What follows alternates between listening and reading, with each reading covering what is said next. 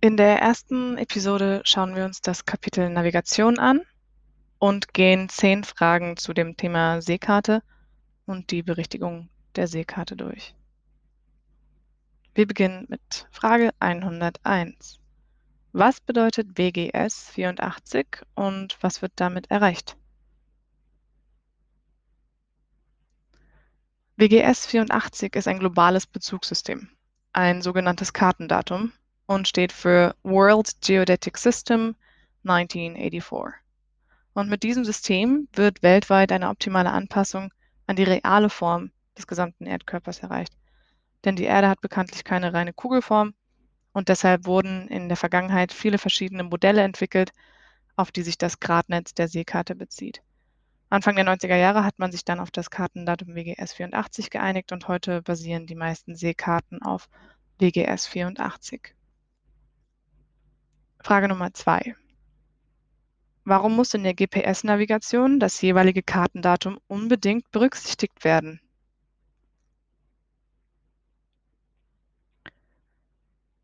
Weil sich das von GPS verwendete Bezugssystem WGS 84 von anderen verwendeten Bezugssystemen unterscheiden kann.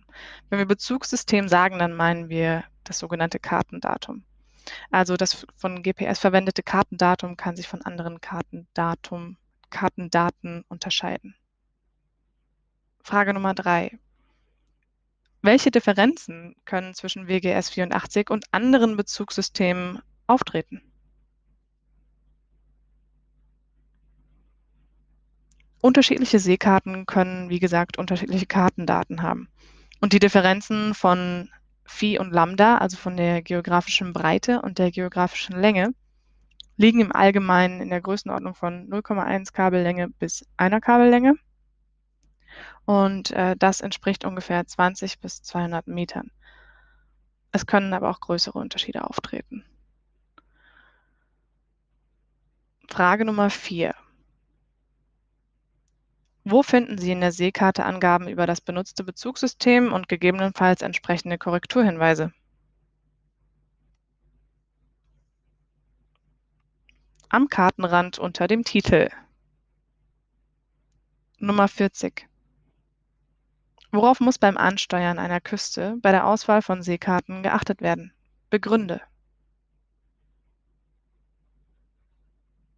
Man sollte Seekarten mit dem größtmöglichen Maßstab verwenden, denn nur in diesen Karten sind alle Schifffahrtszeichen und weitere für die Küstennavigation wichtige Informationen eingetragen. Als Beispiel, die Küstenkarten haben einen Maßstab von 1 zu 30.000 und Ozeankarten haben einen Maßstab von 1 zu 2 Millionen. Frage Nummer 6. Woran erkennen Sie, bis wann eine deutsche Seekarte amtlich berichtigt ist? Am Berichtigungsstempel des BSH oder einer amtlichen Seekartenberichtigungsstelle Wobei man hierzu sagen muss, dass die amtlichen Seekartenberichtigungsstellen seit 2019 gar nicht mehr existieren. Man kann es trotzdem erwähnen. Frage Nummer 7. Woran erkennen Sie, bis wann eine britische Seekarte amtlich berichtigt ist? Am Berichtigungsstempel auf der Rückseite der Seekarte. Also britische Seekarten auf der Rückseite und deutsche Seekarten am Berichtigungsstempel.